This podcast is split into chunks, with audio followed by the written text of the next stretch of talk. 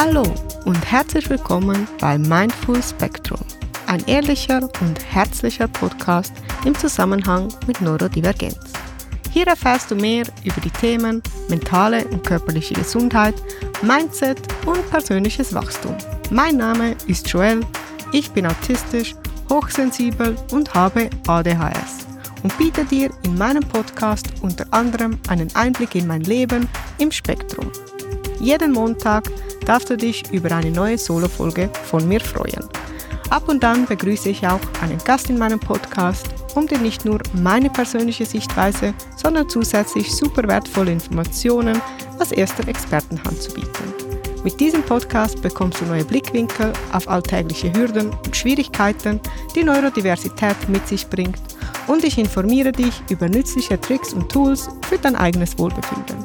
Ganz nach dem Motto, wie gestalte ich ein glückliches und zufriedenes Leben als neurodivergente Person?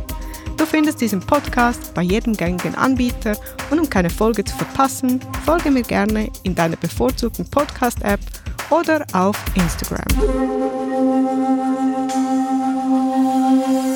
Bitte beachte, dass dieser Podcast Informationen rund um Neurodiversität, Autismus, ADHS, Hochsensibilität und allgemeine mentale Gesundheit bietet. Die Inhalte basieren auf umfassender Recherche und meinen persönlichen Erfahrungen. Zudem können sie Auszüge aus medizinischen Fachbüchern enthalten. Ich bin jedoch keine medizinische Fachperson.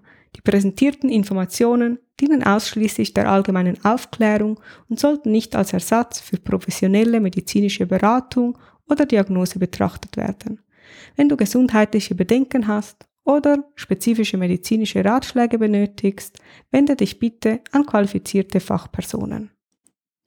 In dieser Folge dreht sich alles um stressarmes Verreisen und bedürfnisorientierte Urlaubsgestaltung. Ich erzähle dir, was ich die letzten Jahre für Strategien entwickelt habe, um Urlaub auch endlich genießen zu können. Und warum es sich lohnt, die gängigen Vorstellungen, wie ein Urlaub auszusehen hat, über Bord zu werfen. Finde Inspiration für die Planung und Umsetzung deiner nächsten Reise und finde heraus, was nötig ist, damit auch du dich auswärts wohlfühlen kannst. Ich bin definitiv ein Fan von Selbstreflexion und entsprechenden Denkanstößen. Deshalb gebe ich dir passend zur jeweiligen Folge auch immer ein, zwei Fragen zum drüber nachdenken mit. Und heute habe ich folgende Fragen ausgesucht. Mache ich im Urlaub das, worauf ich Lust habe, oder eher das, was ich denke, dass man gemacht haben sollte? Gestalte ich meinen Urlaub so, dass er mir auch tatsächlich gefällt? Gelingt es mir, meine Bedürfnisse auch fernab vom Alltag zu erkennen? Und nun lass uns ohne weitere Umschweife mit dem eigentlichen Teil beginnen. Reisen kann für jeden stressig sein. Die einen haben Mühe mit der Organisation im Vorfeld, andere können sich nur schlecht an Bahnhöfen oder Flughäfen orientieren und dann kommt oftmals auch noch der Zeitdruck hinzu. Reisen war für mich als Kind und Teenager ziemlich stressig. Heute bin ich etwas entspannter. Zum einen liegt das sicher daran, dass ich heute mehr Kontrolle über die Planung und Ausführung habe. Zum anderen liegt es auch an meinem Bewusstsein für meine Hochsensibilität und Reizfilterschwäche. In der heutigen Folge möchte ich meine Erfahrungen rund ums Reisen mit dir teilen. Ich bin sicher, dass für die meisten der ein oder andere hilfreiche Hinweis dabei sein wird. In erster Linie richten sich meine Tipps und Tricks an andere hochsensible Menschen, andere mit einer Autismus-Spektrumstörung und oder ADHS. Aber auch an Partner oder Reisegefährten, die vielleicht bis jetzt nicht wirklich verstanden haben, wo denn der Schuh jeweils drückt. Eine Reise besteht meistens aus einer Planungs- und einer Umsetzungsphase. Beide Phasen können mit Stress verbunden sein und ich habe über die Jahre einige hilfreiche Tools gelernt. Seit ich jedoch meine Diagnosen ASS und ADHS habe, kann ich noch viel gezielter darauf achten, Urlaub und Reisen so stressarm wie möglich zu gestalten. Ich werde auf beide Phasen einzeln eingehen und dabei erzählen, was ich bis jetzt gelernt habe und was vielleicht auch dir helfen könnte. Planungsphase. Unsere Urlaube haben wir im Großen und Ganzen meistens zusammen geplant. Wenn der Urlaub 14 Tage dauert, verreisen wir nicht mehr als 10 Tage davon. Vor der Reise brauchen wir nicht wirklich Zeit, aber nach der Reise ist es jeweils angenehm, noch einige Tage zum Ankommen zu haben. Ich plane generell nicht ungern, bin jedoch schnell überfordert mit den vielen Optionen, die das Internet heute bietet.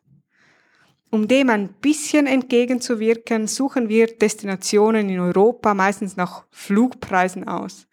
Wir fliegen dahin, wo es uns gefallen könnte und die Preise im Vergleich bezahlbar erscheinen. Somit ist die Destination meistens relativ schnell gefunden. Wir suchen uns möglichst einen Flug aus, der eine einfache Anreise erlaubt, also nicht zu früh oder zu spät, so dass wir auf ein Auto angewiesen wären. Keiner von uns ist der Badeferientyp und da wir uns vegan ernähren, haben wir gerne die Möglichkeit zu kochen. Die Unterkunft sollte somit eine Küche haben, ein Schlafzimmer und im besten Fall einen Balkon oder einen Garten. Wir bevorzugen beide lichtdurchflutete Räume, da wir selbst im Urlaub einige Zeit drinnen in der Unterkunft verbringen werden. Wenn wir an einen warmen Ort reisen, ist eine Klimaanlage Pflicht, da wird sonst beide schnell ungemütlich werden. Wenn wir in eine Stadt reisen, achten wir darauf, in der Nähe einer Metro- oder Bahnstation zu sein, damit wir uns problemlos mit den öffentlichen Verkehrsmitteln bewegen können. Unterkünfte finden wir meistens über Booking oder Airbnb und mir gefallen besonders die Filteroptionen auf diesen Plattformen. Damit lässt sich die Suche eingrenzen und man hat gute Chancen, etwas Passendes zu finden. Meistens schauen wir uns einige Tage vor dem Urlaub YouTube-Videos an um herauszufinden, was wir überhaupt machen wollen und was wir keinesfalls verpassen möchten. Für die einen mag das den Spaß des Reisens verderben. Bei mir persönlich weckt es eher Vorfreude und ich fühle mich dadurch wenigstens ein bisschen vorbereitet und somit auch entspannter. Weil vegan Essen unterwegs immer ein Thema ist, schauen wir auch dazu meistens YouTube-Videos und schreiben uns einige Restaurants raus, so dass wir unterwegs nicht erst noch lange suchen müssen. Ein bis zwei Tage vor der Reise wird gepackt. Das machen wir tatsächlich meistens zusammen und manchmal mit Packliste und manchmal auch einfach frei Schnauze. Bis jetzt habe ich noch nie etwas Wichtiges vergessen. Und damit ich mir auch keinen zu großen Stress beim Packen mache, gehe ich immer mit dem Wissen an die Sache ran, dass ich das meiste auch noch vor Ort besorgen lassen würde.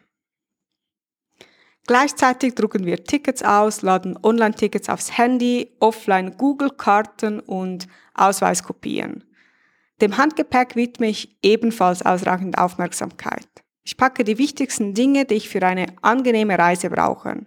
Bei mir ist das Sonnenbrille, ähm, ohne die gehe ich sowieso nirgends hin. Geräuschdämpfende Ohrstöpsel, ich verwende die von Loop zurzeit einen Pullover, weil ich es im Flieger oder auch im Zug schnell zu kalt finde.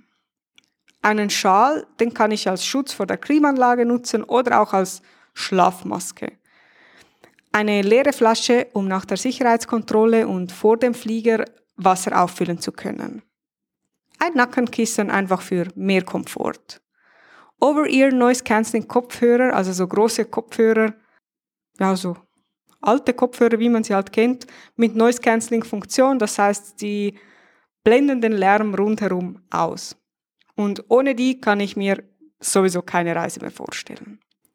Kleine In-Ear-Kopfhörer, da ich die großen nicht zusammen mit dem Nackenkissen nutzen kann. Snacks. Ich habe immer ausreichend süße wie auch salzige Snacks dabei. Traubenzucker, wenn es mal schnell gehen muss. Eine frische Unterhose, man weiß ja nie, ob das Gepäck tatsächlich ankommt. Eine Reisezahnbürste aus dem gleichen Grund. Eine Powerbank, falls das Handy nicht ausreichend Akku für die ganze Reise hat. Ich lade mir Podcasts, Hörbücher, Musik und manchmal auch Netflix-Sendungen aufs Handy, damit ich genügend Material dabei habe. Meine Mini-Reiseapotheke, die ich auch im Alltag immer in meiner Bauchtasche mit dabei habe. Da drin befinden sich Tabletten gegen Übelkeit, Die nehme ich vor jeder Reise. Ähm, Schmerztabletten, Allergietabletten, Pflaster, Desinfektionsmittel, eine Mini-Nagelfeile aus Karton und so Verbandklebeband. Spätestens einen Tag vor der Abreise rechnen wir aus, wann wir das Haus verlassen müssen, um pünktlich am Flughafen zu sein. Und wir informieren uns im Detail und entscheiden darüber, wie wir dann tatsächlich vom Flughafen an der Destination zu unserer Unterkunft kommen werden.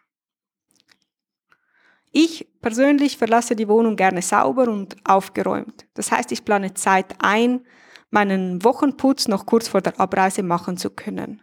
Einfach weil ich viel lieber in ein aufgeräumtes und sauberes Zuhause zurückkomme, als in eine Wohnung, die nach tausend Dinge, die noch zu erledigen sind, schreit. Tag der Reise, Umsetzungsphase, es kann losgehen. Ausreichend Schlaf habe ich leider selten, da ich die Nacht vor der Reise fast immer schlecht schlafe. Damit mir nicht bereits bei der Anreise zum Flughafen schlecht wird, nehme ich Tabletten gegen Übelkeit, diese sind in meinem Fall verschreibungspflichtig und wirken dafür zuverlässig 10 bis 12 Stunden. Ich kenne mich am Flughafen Zürich unterdessen gut aus und wir brauchen nicht viel Zeit, um uns zurechtzufinden. Auch wenn die Warterei am Flughafen ziemlich nerven kann, bin ich lieber zu früh da als schlussendlich im Stress. Das Licht am Flughafen ist meistens schrecklich hell und manchmal hilft da nur noch die Sonnenbrille.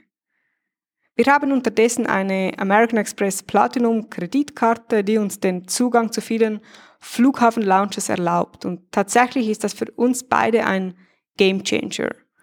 Wir müssen somit nicht am Gate auf diesen unbequemen Stühlen zwischen allen anderen nervösen Menschen warten, sondern können in einer Lounge mit Essensmöglichkeiten, Getränken und mindestens auch Toiletten warten. Da gibt es weniger Leute, weniger Lärm und meistens ist die Atmosphäre entspannter. Es gibt aber auch Tagespässe für die Lounges und ich finde, dass es sich zumindest lohnt, das einmal zu testen. Beim Fliegen selber bin ich unterdessen tatsächlich ziemlich entspannt und ich freue mich immer, Zeit für Podcasts und Hörbücher zu haben. Bei längeren Flügen haben sich für uns die Plätze bei den Notausgängen bewährt. Hier hat man mindestens mehr Platz und wenn möglich wählen wir eine Reihe aus, wo man problemlos aufstehen kann. Ich kann maximal zwei bis drei Stunden still sitzen, bevor ich unruhig werde und aufstehen muss. Für uns lohnt sich der Aufpreis, um im Vorfeld die Sitze gezielt auswählen zu können. Da ich ausreichend Snacks und Wasser dabei habe, bin ich nicht unbedingt von der Bordverpflegung abhängig und kann immerhin essen und trinken, wann auch immer ich das Bedürfnis dazu habe. Am Zielflughafen angekommen, orientieren wir uns an den Schildern vom Ausstieg zur Gepäcksausgabe bis zum Ausgang. Da wir bereits entschieden haben, wie wir vom Flughafen zur Unterkunft kommen, können wir gezielt nach dem entsprechenden Ausgang suchen. Sowohl die öffentlichen Verkehrsmittel wie auch Taxi und Uber sind jeweils gut ausgeschildert. In den meisten Flughäfen gibt es WLAN und über Google Maps sehen wir die aktuellen Fahrpläne. In der Unterkunft angekommen, richten wir uns meistens erst einmal ein. Es wird ausgepackt, geduscht und frische Kleider angezogen, je nach Tageszeit eine Verpflegungsmöglichkeit und vielleicht auch noch ein Supermarkt gesucht. Mehr wachen wir meistens am Ankunftstag nicht. Die Dinge, die wir keinesfalls verpassen möchten, planen wir am Anfang unseres Aufenthaltes ein, so dass wir den zweiten Teil des Urlaubes ohne große Erwartungen genießen können. Generell legen wir Aktivitäten eher auf den Morgen so dass wir nach dem Mittagessen mit dem Programm mehr oder weniger durch sind und zurück in die Unterkunft können. Ich brauche nach so vielen Eindrücken meistens eine Pause. Entweder entspanne ich bei einem Hörbuch oder Podcast im Bett oder ich schlafe tatsächlich ein, zwei oder drei Stunden. In dieser Zeit ist mein Partner meistens am Handy und entspannt auch oder sucht uns ein nettes Restaurant für das Abendessen oder was wir die nächsten Tage zusammen erleben werden. Nach einer Pause genießen wir nach Möglichkeit einen Apero oder einen Snack auf dem Balkon oder im Garten. Denn ich habe regelmäßig Hunger und gehe nicht gerne mit einem Loch im Bauch aus dem Haus. Um mit neuer Frische in den Abend zu starten, bleibt genügend Zeit, um zu duschen und sich umzuziehen, denn verschwitzte Kleider gehen für mich gar nicht. Nach dem Abendessen geht's zurück in die Unterkunft und meistens besprechen wir am Abend das Vorhaben für den nächsten Tag. Wir beide wissen gerne, was uns erwartet und somit können wir nochmals entscheiden, auf was wir aktuell Lust haben. Ausreichend Schlaf ist für mich auch im Urlaub wichtig. Mindestens acht Stunden brauche ich, um gut zu funktionieren. Am liebsten neun bis zehn Stunden. Und Hitze vertrage ich nur bedingt. Und das ist mit ein Grund, warum wir die Aktivitäten gerne auf den Morgen legen. Wir beide sind unterdessen ein eingespieltes Team und kennen unsere Vorlieben und Abneigungen. Das macht vieles wirklich einfacher und sorgt auch für ein generelles gegenseitiges Verständnis. Allgemein kann ich nur wärmstens empfehlen, miteinander zu sprechen. Darüber, wer welche Erwartungen hat. Aber auch welche Bedürfnisse während des Urlaubs auftreten. Man vergisst fernab vom Alltag schnell Dinge wie ausreichend zu trinken, regelmäßig zu essen, Pausen einzulegen und das Klima nicht zu unterschätzen. Von uns beiden bin sicher ich die, die mehr Pausen und Erholung braucht und somit die, die eher mal ihre Bedürfnisse klar kommunizieren muss. Das hat mich anfangs tatsächlich sehr viel Überwindung gekostet. Denn schließlich freut man sich lange auf den Urlaub und viele wollen ja da auch so viel wie möglich erleben. Leider ist das mit mir auf diese Weise nicht möglich. Sonst bin ich nach maximal drei Tagen fix und fertig und liege den Rest der Zeit nur noch im Hotelbett. Um den ganzen Urlaub genießen zu können, brauche ich täglich Ruhe und die Möglichkeit, mich in eine reizarme Umgebung zurückziehen zu können. Deshalb legen wir auch mehr Wert auf die Unterkünfte, als das vielleicht andere tun, weil wir nicht nur zum Schlafen in dieser Unterkunft sein werden, weil es auch Rückzugs- und Erholungsort ist. Und auch mein Partner muss sich wohlfühlen, seine Freizeit in der Unterkunft verbringen zu können. Denn er liegt nicht wie ich wie ein toter Fisch im Bett oder schläft zwei bis drei Stunden am Nachmittag. Obwohl wir im Urlaub meistens auswärts essen, wollen wir trotzdem immer eine Möglichkeit zum Kochen haben. Es muss keine riesige Küche sein, aber so, dass wir uns notfalls was zubereiten können. Bis jetzt haben wir in den meisten Städten relativ abwechslungsreich und auch lecker vegan essen können. Trotzdem ist man vielleicht auch einfach mal zu müde, um nochmals die Wohnung zu verlassen und ist froh, wenn man etwas Bekanntes kochen kann. Und je nach Esskultur im jeweiligen Land ist es für mich am einfachsten, in der Unterkunft das Frühstück selber zubereiten zu können. Am Morgen bereits mit Hunger auf die Suche nach etwas geeignetem zum Frühstück zu gehen, ist kein guter Start in den Tag. Manchmal findet man schnell etwas, aber manchmal geht es einfach ewig. Und ich bin hungrig, kein angenehmer Zeitgenosse. Hunger macht mich schnell fertig. Meine Gedanken werden träge und ich bin schnell genervt und überreizt. Das ist in einer bekannten Umgebung noch einigermaßen auszuhalten, aber auswärts in Kombination mit den vielen Eindrücken einer Stadt einfach enorm kräftezehrend. Wenn ein Tag bereits mit solchen Strapazen beginnt, habe ich keine Energie mehr für den Rest des Programms. Somit gilt für uns meistens, um das Frühstück kümmern wir uns selber. Dafür reicht in der Regel ein Besuch im Supermarkt und eine Kaffeeküche. Fun Fact, wir kommen fast aus jedem Urlaub mit einem neuen Küchenmesser zurück.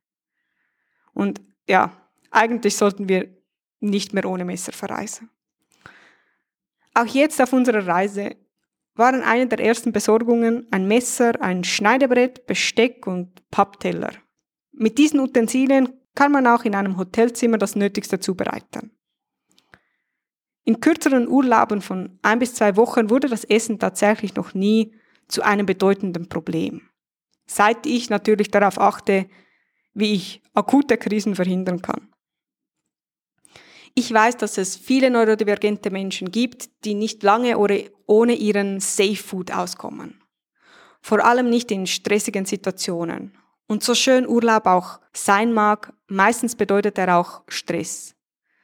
Da würde ich tatsächlich, wenn möglich, Platz in meinem Koffer für Essen einplanen. Je nachdem, ob der Safe Food ein bestimmtes Produkt einer expliziten Marke ist oder eher ein bestimmtes Gericht, das man selber kochen kann. Ähm, kurz als Erklärung, was ist ein Safe Food? Ähm, es ist ein Lebensmittel oder eine Mahlzeit, die sich sicher anfühlt und sich in jeder Lebenssituation essen lässt. Eine Mahlzeit, die nicht noch zusätzlichen Stress bedeutet und in manchen Fällen auch bestehenden Stress lindern kann. Ich habe das Glück, dass meine Safe Foods nicht unbedingt an explizite Produkte gebunden sind und sich mehr oder weniger in jeder Küche und in jedem Land zubereiten lassen. Ein Beispiel. Ich liebe Gemüsesuppe mit zerbrochenen Spaghetti. Sie besteht aus einfachen Zutaten und sie sind in fast jedem Land erhältlich. Das Gericht lässt sich in einem einzigen Topf zubereiten und ist somit unkompliziert. Tatsächlich ist das nach einem Urlaub meistens die erste Mahlzeit, die ich koche, wenn ich wieder zu Hause bin. Und jetzt, wo wir länger unterwegs sind, koche ich das regelmäßig. Auch bei 33 Grad. Allgemein kann ich meine Safe Food tatsächlich dreimal am Tag und über Wochen hinweg essen. Nur mache ich das selten. Was ich sagen möchte. Fühl dich nicht gezwungen, die lokale Küche jeden Tag testen zu müssen.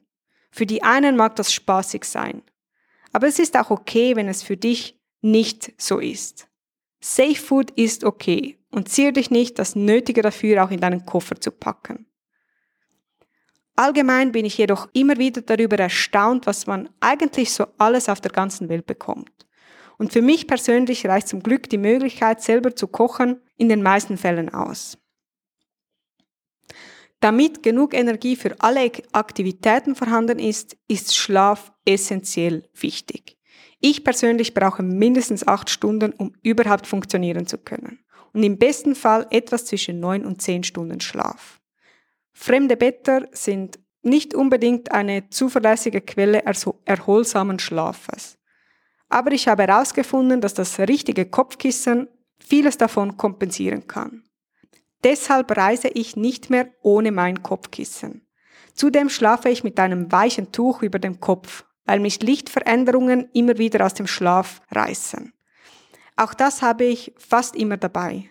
Notfalls reicht aber auch ein Shirt oder ein Badetuch. Selbst bei einer einzelnen Nacht auswärts packe ich mein Kissen und mein Tuch ein. Ich bin unterdessen dafür bekannt. Lustigerweise dachte ich, dass ich auf unserer Reise auf ein eigenes Kissen verzichten könnte. Schließlich reisen wir mit einem Rucksack und irgendwie reicht der Platz sonst schon nicht so richtig. Als ich nach vier Wochen ohne mein Kissen in einem Einkaufszentrum in Kuala Lumpur in Malaysia zufällig Tempur Reisekissen entdeckt hatte, war es beschlossene Sache. Ich werde Platz in meinem Rucksack für ein Kissen schaffen, komme was wolle.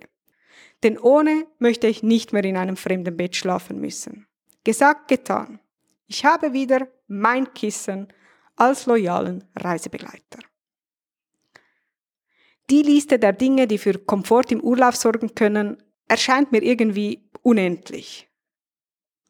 Ich möchte nicht auf jeden einzelnen Punkt eingehen, aber vielleicht hier ein paar Anregungen, was für Komfort fernab von zu Hause helfen kann. Kleider mitnehmen, in denen du dich zu Hause im Alltag bereits wohlfühlst. Für ausreichend Sonnenschutz sorgen. Trinkflasche und Snacks immer dabei haben. Sonnenbrille und Sonnenhut nutzen.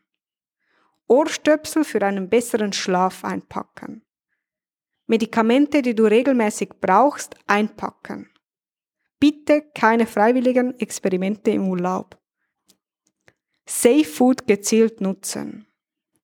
Ausreichend Pausen einlegen. Kissen, Kuscheltiere oder andere essentielle Schlafutensilien einpacken. Lieblingsserie aufs Handy, aufs Handy laden, um abends im Hotel etwas Bekanntes schauen zu können. Bedürfnisse offen kommunizieren. Ich brauche immer wieder Pausen und Ruhe, um meine Bedürfnisse überhaupt wahrnehmen zu können. Gerade ein Tag mit viel Programm überflutet mich so sehr mit Eindrücken, dass ich mich selber dabei gerne aus den Augen verliere. Und somit hilft es mir, mir gezielt Zeit zu nehmen über den Tag, um kurz fünf Minuten durchzuatmen und zu spüren, wo mein Energiepegel eigentlich gerade steht und was mein Bedürfnis sein könnte. Nicht zu viel Programm einplanen. Grüne Parks in Städten nutzen, um das Nervensystem zwischendurch wieder beruhigen zu können. Zusätzliches Budget einplanen für Dinge, die man vielleicht vergessen hat oder die man spontan und dringend plötzlich braucht. Vielleicht ein neues Feature Toy, ein Kissen, so wie ich. Importierter Safe Food, ein spontaner Anruf nach Hause, ein Bahnticket in der ersten Klasse, weil es in der zweiten zu voll ist oder ein Taxi nach Hause. Und zuletzt genügend Zeit fürs Nichtstun einplanen. Irgendwann ist jeder Urlaub vorbei und es steht die Rückreise an. Die gestaltet sich eigentlich ziemlich ähnlich wie die Anreise. Nur dass du vielleicht Snacks und Getränke in einem ausländischen Supermarkt besorgen musst. Ansonsten gelten die gleichen Tipps und Tricks wie auch bei der Hinreise. Für uns beide ist es wichtig, dass wir nach unserer Rückkehr zu Hause noch einige Tage Zeit haben, um wieder wirklich anzukommen. Die Koffer auspacken, Wäsche waschen, alles wieder verräumen, Familie sehen, Souvenirs verschenken und gewohntes Essen zelebrieren. Sich nochmals die Zeit nehmen und die Ferienfotos auszusortieren, vielleicht ein Album oder ein Fotovideo erstellen. Einfach einen sanften Einstieg zurück in den Alltag genießen. Für mich heißt das meistens viel schlafen, wenig unternehmen, Lieblingsessen kochen, viel Zeit mit Nichtstun verbringen. Wir sind nun bereits länger auf unserer Reise und meine Beweggründe habe ich in der letzten Folge erzählt. Die meisten Strategien wende ich auch aktuell unterwegs an. Es gibt aber ein paar Unterschiede in der Aktivitätengestaltung. Für einige Tage finde ich es toll und spannend, viel zu unternehmen und die Eindrücke einer Stadt so richtig aufzusaugen. Auf Dauer ist das aber viel zu anstrengend. Und so wechseln sich auf unserer Reise einige wenige Tage voller Aktivitäten mit vielen ruhigen Tagen ab. Wir sind sehr langsam und bedacht unterwegs und haben die letzten Wochen zum Beispiel an einem einzigen Ort verbracht, um wieder so richtig Energie tanken zu können. Du kennst dich selber am besten. Und ich glaube, das wichtigste Learning für mich bezüglich Urlaub war wohl bis jetzt, nur weil ich in einer anderen Stadt oder in einem anderen Land bin, bin ich noch lange keine andere Person. Ich muss nicht dem gängigen Touristenbild entsprechen und kann auch mit weniger gesammelten Eindrücken und Sehenswürdigkeiten ein tolles Abenteuer erleben. Ich konnte mir eingestehen, dass Urlaub anstrengend ist, dass ich mich nicht bei Stadtführungen und fremden Essen entspannen und Energie tanken kann. Ich liebe den Tapetenwechsel und die neuen Inputs, die ein Urlaub bieten kann. Aber ich kehre immer wieder gerne in den Alltag zurück. Und ich gehöre zu den Menschen, die nach einem Städtetrip oder einem Urlaubabenteuer erstmal ein bis zwei Wochen Erholung zu Hause brauchen. Schön, dass du heute wieder dabei warst und lass mich wissen, wie es dir gefallen hat. Ich wünsche dir von Herzen einen wundervollen Tag und ich freue mich aufs nächste Mal.